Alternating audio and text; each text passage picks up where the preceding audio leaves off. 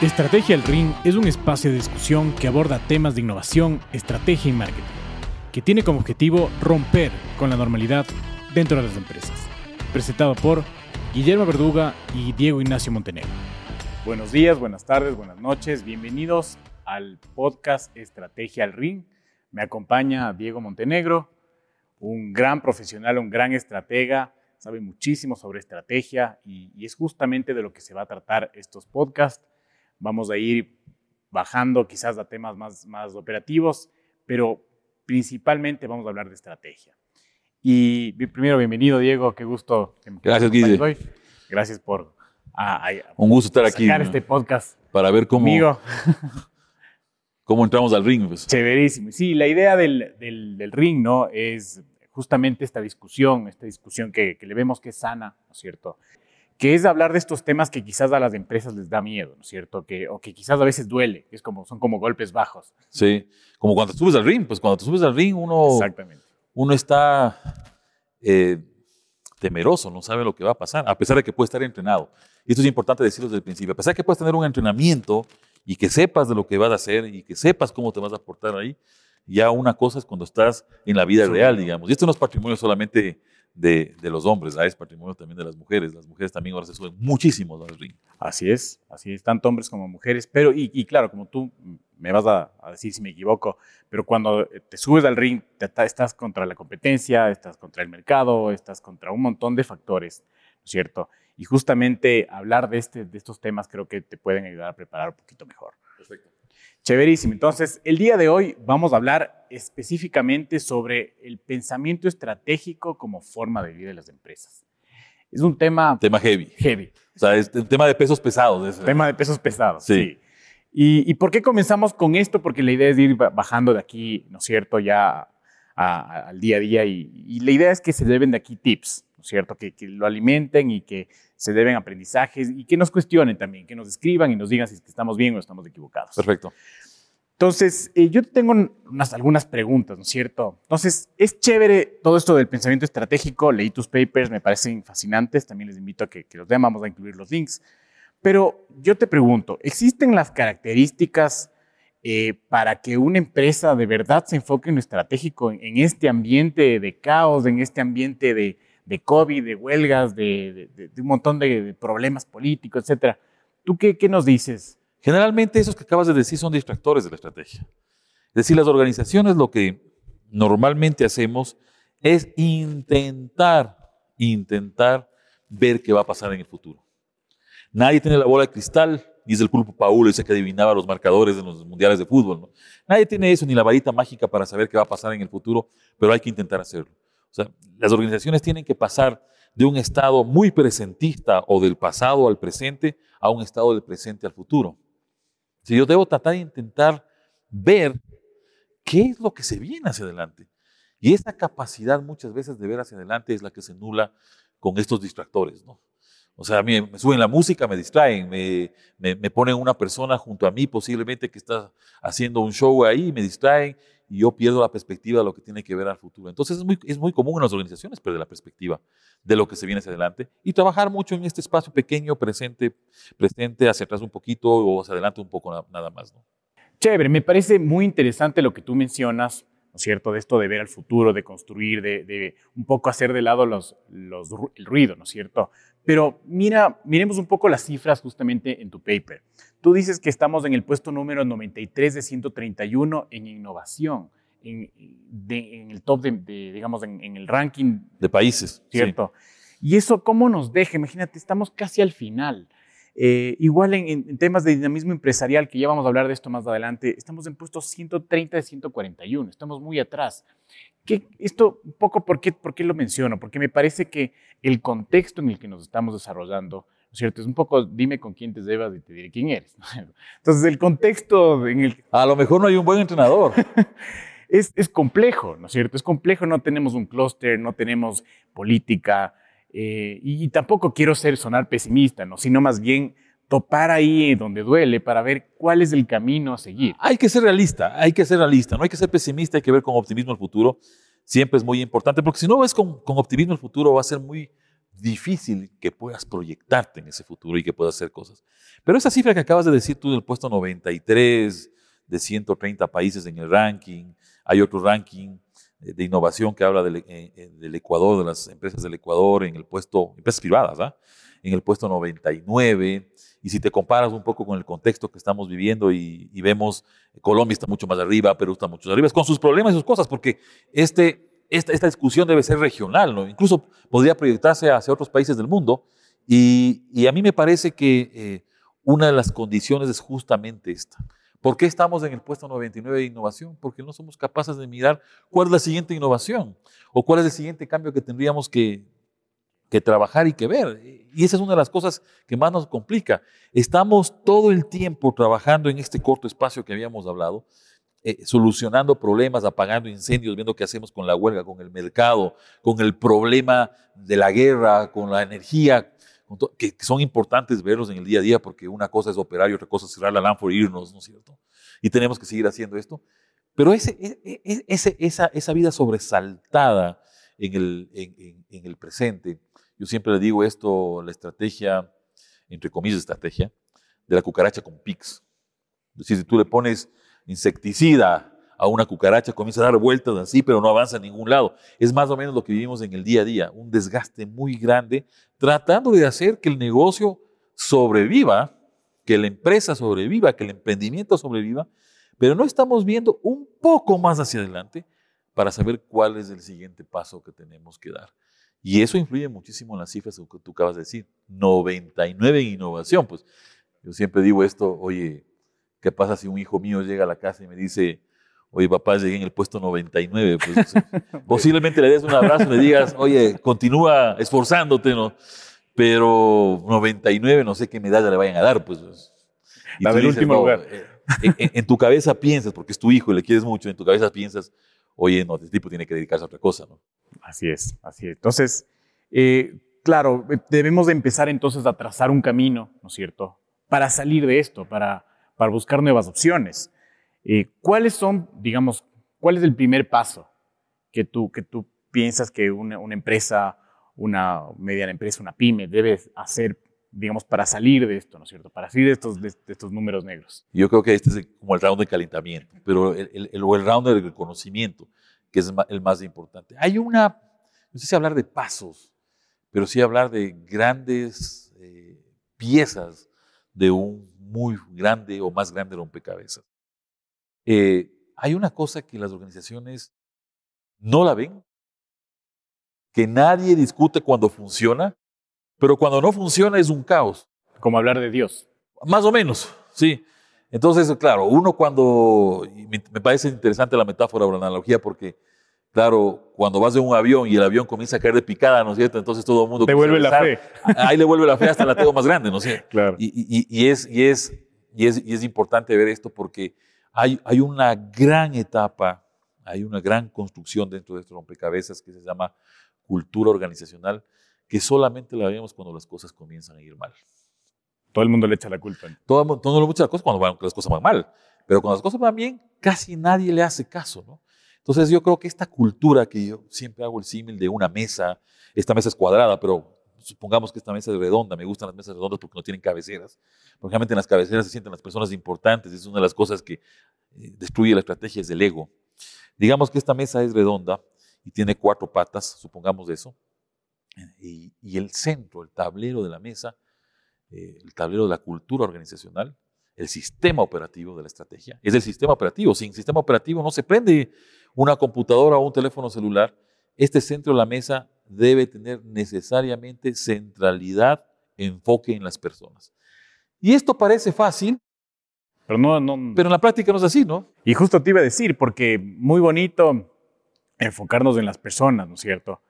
Veía este, teoría en marketing, ¿no es cierto? Y, y, está de moda el Customer Centricity.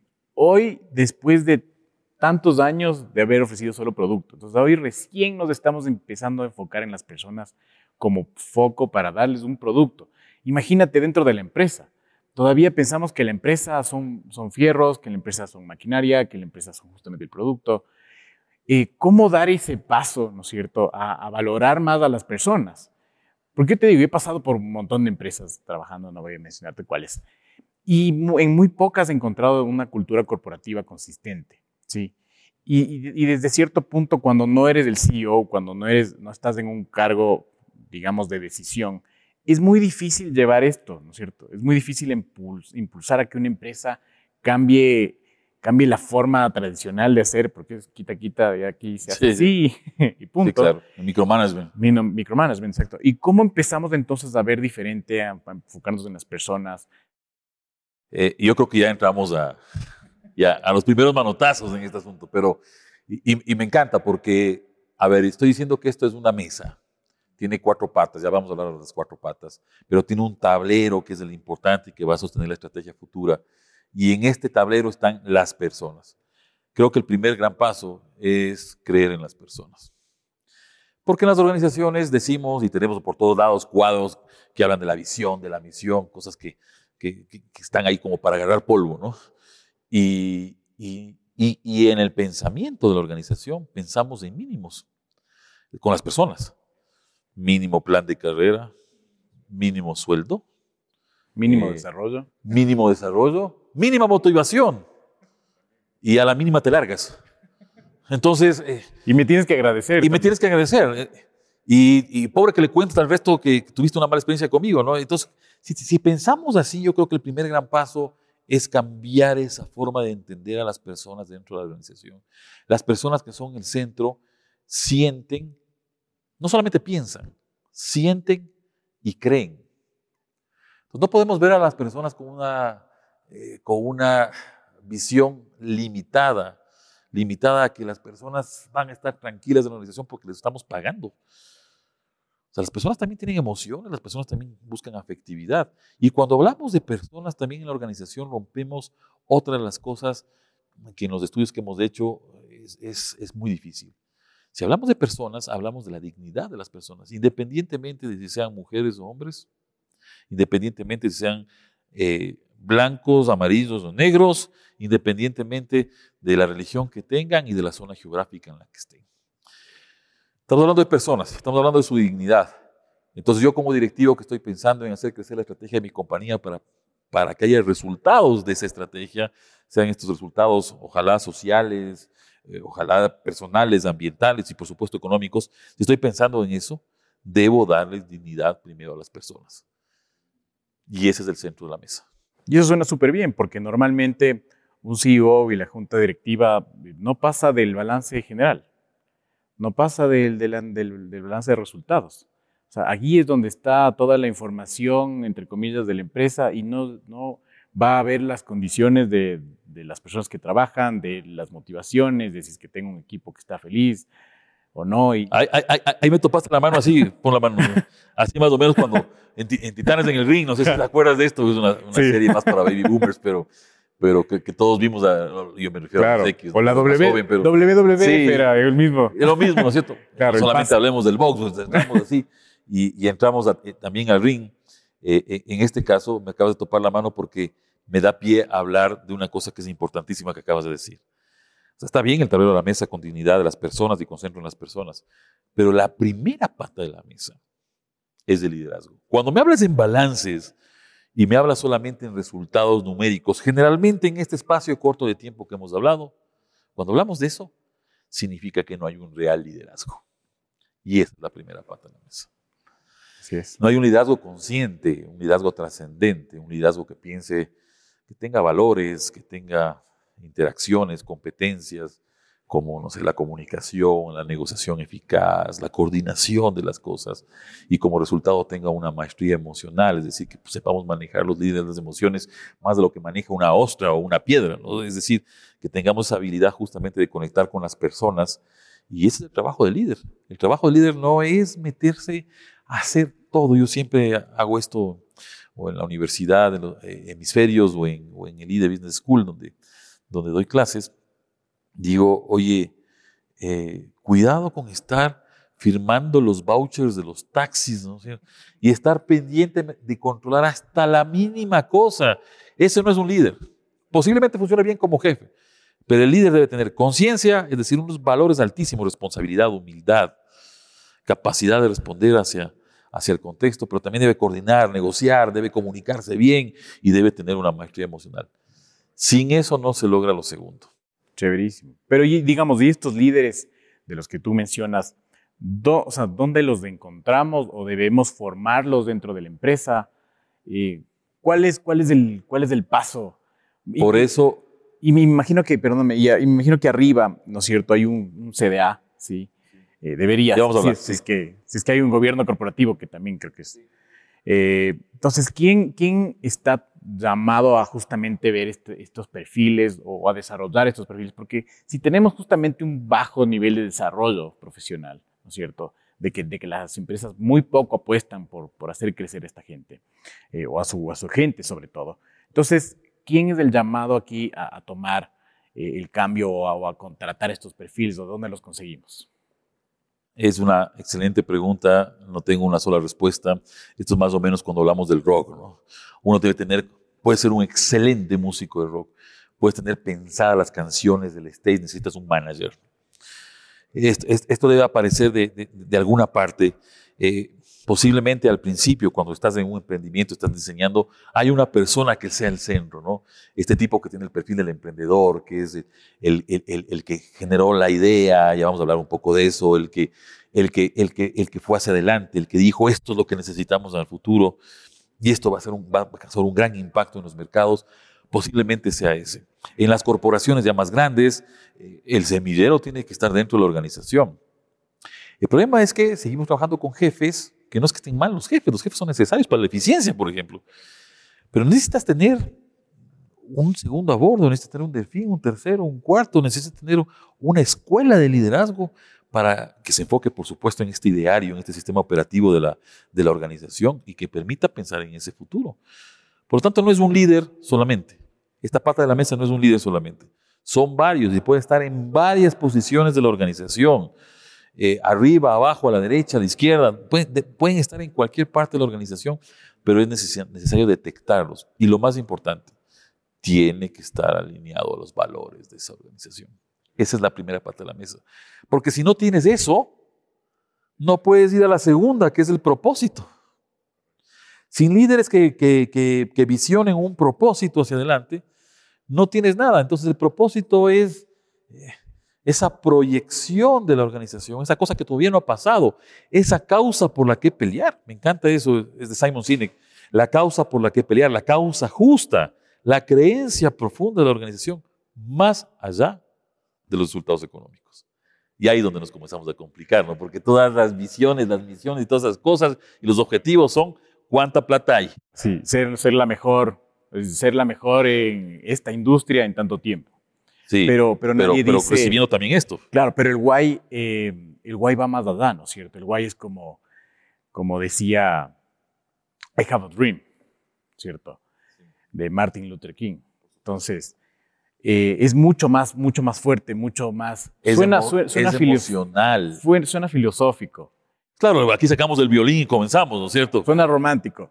Pero creo que vale la pena porque la gente cada vez, eh, tanto consumidores como empleados, se están enfocando mucho más, digamos, en, el propósito, del, ¿no es cierto? Cada vez creemos más en los propósitos. Cada vez si es que, si es que tú no tienes propósito, no te compro, ¿no es cierto? ¿Por qué? Porque no, no te apegas a mis valores también. Es, es algo muy fuerte en las actuales generaciones. Si pensamos en millennials y pensamos en centennials y posiblemente después en los alfa, que son los que siguen, eh, el propósito es muy importante porque yo al propósito lo relaciono con la creencia profunda. Yo creo, yo creo que debemos cuidar el medio ambiente, es un propósito. Creo que tenemos que tener un sueño para que las personas sean mejor, es un propósito. Creo que debo cuidar a las personas que van a hacer un impacto grande en el futuro, es un propósito, pero es mucho más allá del dinero. Buenísimo. Y un poco para, solo para hacerte un resumen de, o digamos, de, para, agregar al tema de liderazgo consciente, ¿no es cierto? Creo que también eh, parte es la escuela, ¿no es cierto? Es la escuela, por ejemplo, las universidades. Digamos, eh, yo soy ex-DIDE y ahí te hablan muchísimo, también te relacionas con el entonces eh, te hablan muchísimo sobre esto, sobre el liderazgo consciente, sobre ver más allá del, del balance, sobre un poco preocuparte por la gente, ¿no es cierto? y eso me parece importante, creo que las empresas tienen que estar cohesionadas y trabajar muy de la mano con, sus, con su entorno, con sus stakeholders, con, la, con, la, con el gobierno, con la escuela, ¿no es cierto?, con las universidades.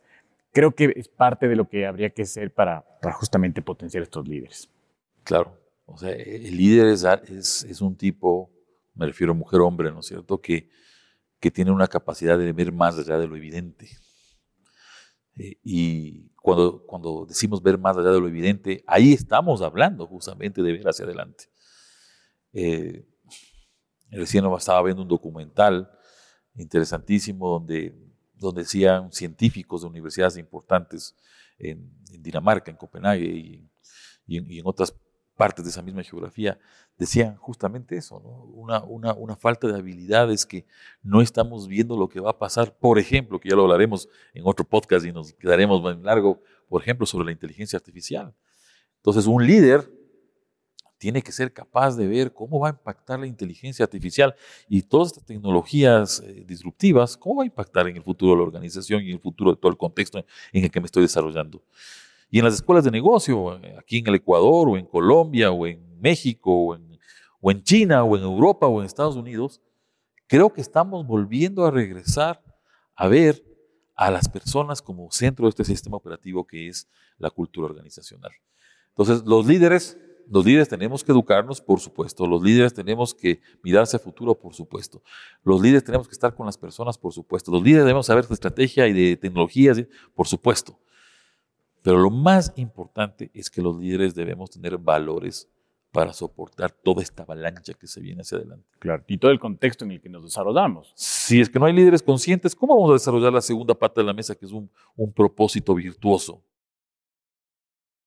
Sí, y bueno, ya me mencionaste dos, ¿no es cierto? Estamos liderazgo, propósito, me faltan vamos dos a ir dos, vamos a ir round dos. A ver, la tercera, voy a dejar la cuarta para el, para el final, posiblemente para el siguiente podcast. Pero la tercera, la tercera pata de la mesa es algo que tú ya mencionaste y es el buen gobierno corporativo. Perfecto. Sí, yo creo que es clave. Eh, pero hay que entender qué es un buen gobierno corporativo, porque si comenzamos a hablar de superestructuras, estas que tienen a titanes arriba y después tienen a dioses y a semidioses y a, y a cosas así, no estamos enfocándonos en este mundo que es sobre todo veloz. El valor, y aquí valga la pena introducir a lo mejor esta fórmula, valor es igual valor generado por las organizaciones, con o sin fines de lucro. Esta, esta organización puede ser una organización que viene, vende bienes o servicios, o puede ser la organización de la Madre Teresa de Calcuta, que necesita también tener un superávit para atender a más huérfanos. Yo necesito generar valor, no solamente económico, sino valor social, valor ambiental, valor comunitario. Y este valor tiene que ser igual al desempeño alto sobre costo. Es decir, debo tener desempeño alto, significa ser diferente, ser único, tener algo especial. Un diferencial. Un diferencial no sé, pero, pero algo que vaya, que sea extraordinario, no el típica, la típica ventaja competitiva. Olvidémonos de ventaja competitiva, vemos algo extraordinario, ¿sí? Porque si no nos metemos en un océano rojo y tenemos, ¿no es cierto?, alguien que vende una hamburguesa y dice la hamburguesa la super hamburguesa y alguien le mete un piso más a la hamburguesa y tiene la super hamburguesa doble, ¿no? Y, y, viene siendo prácticamente lo mismo. más papas, menos papas. claro. Yo creo, que, yo creo que esto tiene que ver con un desempeño extraordinario. Y abajo en el numerador está el costo, y no significa bajar costos por bajar costos. Significa ser, ser eficiente, ser eficiente, aprovechando posiblemente también la tecnología, ser eficiente eh, para lograr ese desempeño. Antes esta era la fórmula de valor. Todo el mundo lo decía, no es nada extraordinario. Eh, en todas las escuelas de negocio y en las universidades lo hablábamos. Pero hay un factor que es importantísimo y es la velocidad. Esto es multiplicado por velocidad. Porque si yo tengo que ser ágil en el... Si haces eso y te demoras 10 años, no, ya te comieron porque... Me metieron 50 golpes, o sea, y me, tengo que volver a levantar. Entonces ya, ya pasaron por encima mío, ¿no? Entonces la velocidad entendida como aceleración, ir más rápido que otros, es, es algo que, que va con lo que estamos viviendo y que, y que tiene que ver con odiar a la burocracia. Por eso yo te marcaba esto de los titanes, los dioses y los semidioses. Pero es que ahora es así, ¿no? O sea, ¿cómo te acercas a, los, los ideas? A veces son... Los consejos de administración, sí. Son gente del Olimpo, como tú dices. Nadie le ve, nadie se entera y, es, y a veces esta gente ni siquiera eh, llega a tener contacto con, la operación. Y, he escuchado que lo, o sea, ahora hay que meter mucha estrategia en el, en el hacer, sí. ¿cierto? Y hay que tener mucha retroalimentación de lo que se hace. A veces las empresas los, digamos, los directivos no saben lo que se hace. están muy desconectados de eso. Entonces, tienen que empezar, no sé si tú estás de acuerdo, a, empaparse más. Obviamente no dejarse de llevar por el día a día, porque creo que su, foco tiene que ser el futuro, pero sí entender cuál ¿Qué es lo que está pasando. exactamente. Hay que entender qué, está, qué es lo que está pasando, pero hay que entender a través de las personas. Yo no puedo estar metido en todo. Hay un caso famoso de una organización muy grande a nivel mundial donde el, el directivo de una organización está hablando de 30 mil, 40 mil, 50 mil personas que el, que el principal de la organización estaba metido en todos los detalles y no, no, no permitía justamente que esa organización agarre velocidad, porque todo tenía que pasar a, él, a, través de él. Entonces, parte del liderazgo, la primera parte de la mesa, tiene que ser el empoderamiento. Sí, yo tengo que estar enterado, pero las personas que están haciendo que estas cosas sucedan, que se hagan, tienen que estar empoderadas por la primera parte de la mesa, alineadas al propósito y soportadas por un buen gobierno corporativo. Pero este gobierno corporativo no debería ser el típico consejo de administración que estabas diciendo tú, el típico directorio, sino unas personas que están viendo el contexto y me están poniendo luces, están diciendo, cuidado con la economía. oye, cuidado con la tecnología. Está pasando esto en Japón, en la China, se viene esto, los consumidores están cambiando. Ese es el, el buen gobierno corporativo que ahora necesito.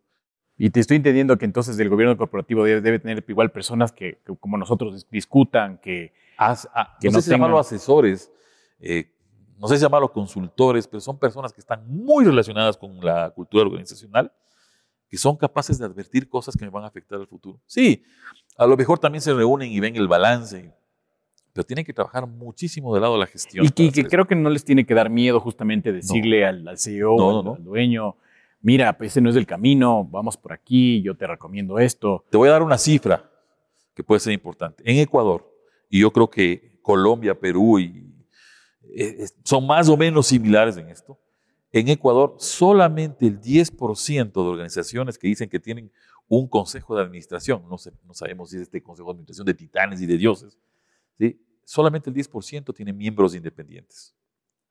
Entonces... O sea, casi todos son familia o de la misma organización. O sea, la gestión es una réplica en el consejo de dirección o son miembros de la misma familia, ¿no?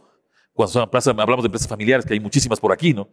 Entonces... No ves nada nuevo en esa No ves nada nuevo porque es endogámico, es hacia adentro, es, es lo que hemos visto siempre todos y todos queremos tener la razón. Entonces no viene alguien que viene a patear el tablero y a decir, oye, eh, ¿han tomado en cuenta esto? Esto está pasando. Esto está pasando en el mercado local, en el mercado internacional. ¿Qué, qué, qué vas a hacer con esto?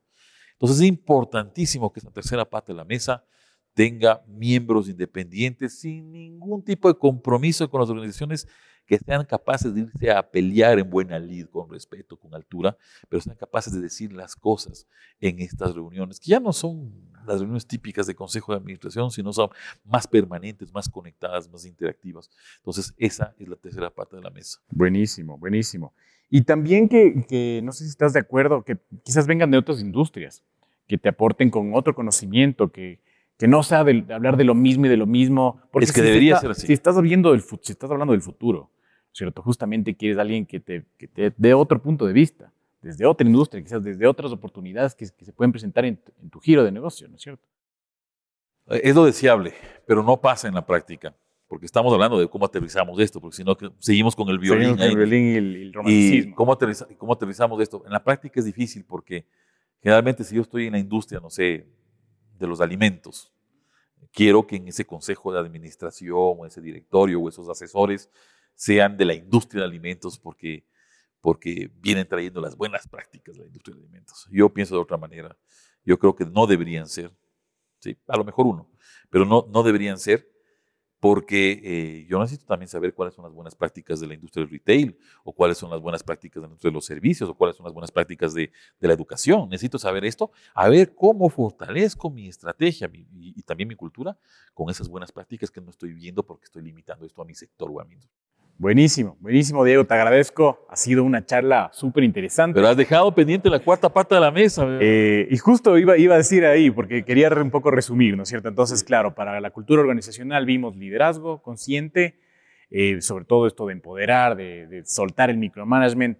Vimos sobre temas de propósito, más allá de la rentabilidad, ¿no es cierto? Más allá de los balances, sino justamente cuál es de tu tu ADN organizacional, cómo está, cómo está tu gente, cuáles son sus creencias, cómo se sienten en su puesto de trabajo.